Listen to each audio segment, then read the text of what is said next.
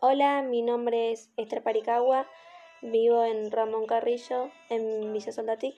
En esta cuarentena no me siento mal, no me afecta mucho y no soy de salir mucho a la calle.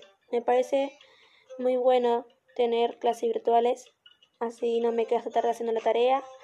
También extraño a mi papá y a mis tías. En casa igual tengo una amiga y así que paso el rato con ella.